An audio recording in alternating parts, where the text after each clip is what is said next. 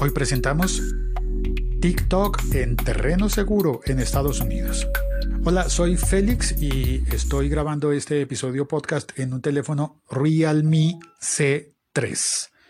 Me dieron este teléfono para probarlo y obviamente soy podcaster, así que lo pruebo pues grabando podcast.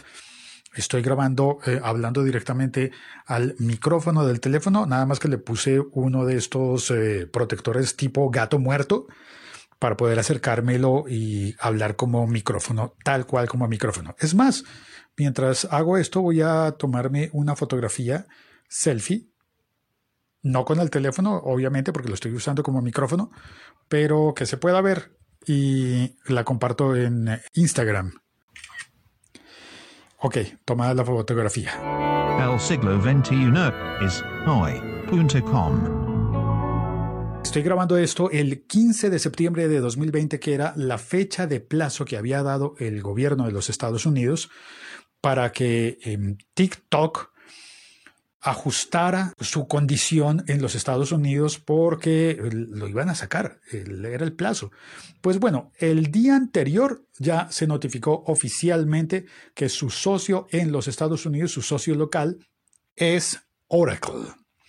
Pues esta compañía de tecnología pero pues no es una compañía que la gente diga, oh, tengo un teléfono Oracle, tengo un televisor Oracle. No, sin embargo está presente en todos los sistemas que andamos utilizando por ahí porque sus clientes son empresas muy grandes.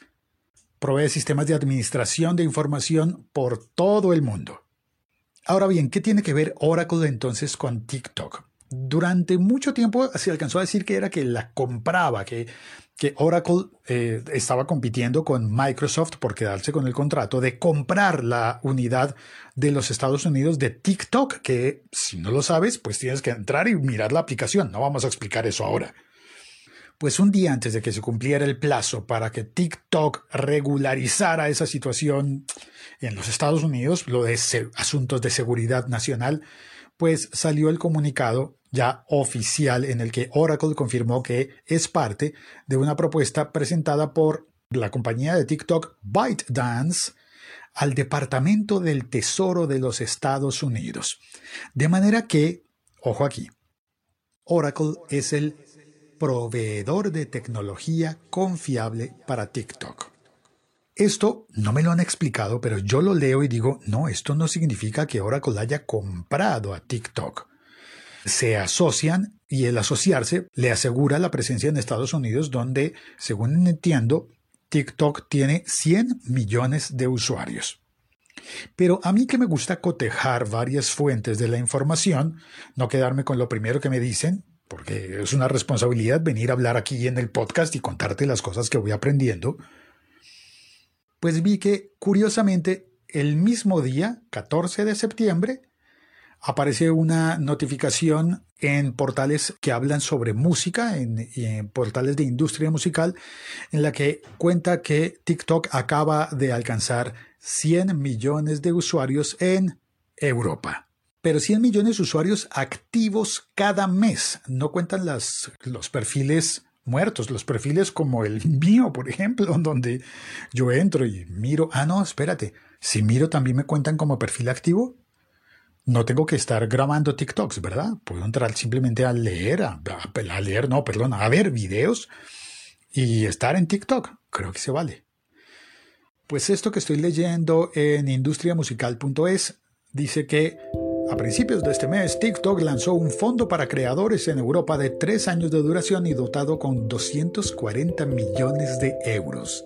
Esta compañía, permítanme, tiene plata. 240 millones de euros para ayudar a los creadores a convertir su creatividad en una profesión. En solo dos semanas, el 40% de todos los creadores que reúnen todos los requisitos ya han presentado su solicitud, lo que demuestra el nivel al que está involucrada la comunidad de la plataforma. Y cierran el artículo diciendo que, mientras tanto, al otro lado del Atlántico, o sea, refiriéndose a los Estados Unidos, tienen serios desafíos presentados por el gobierno, que ha ordenado que la empresa sea vendida a una compañía local debido a la desconfianza en cuanto al tratamiento de los datos por parte de la compañía de origen chino ByteDance. A ver, y aquí va mi comentario final.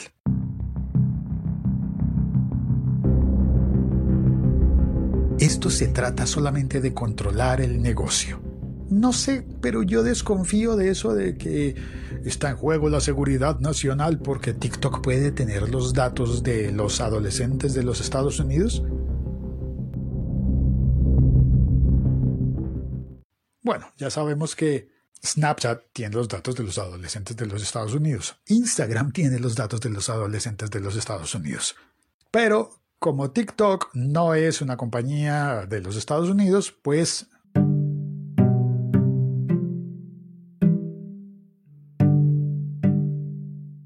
Y este podcast está disponible en todas las aplicaciones de podcast. Una de las ventajas de no ser TikToker, que estaría solamente en TikTok. Un episodio más de La Guerra Fría Tecnológica.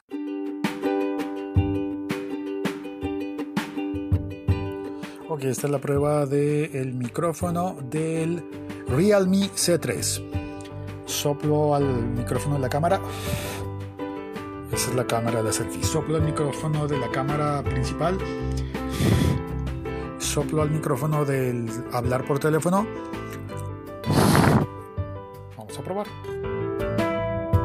Bueno, continuando con el episodio, ¿cómo te ha parecido el sonido del Realme? Está bueno, ¿verdad? A mí la verdad lo que más me ha gustado es la pantalla y la batería. Este teléfono está muy bien de batería. Eh, 5.000 miliamperios, eh, dura un montones y la pantalla es bellísima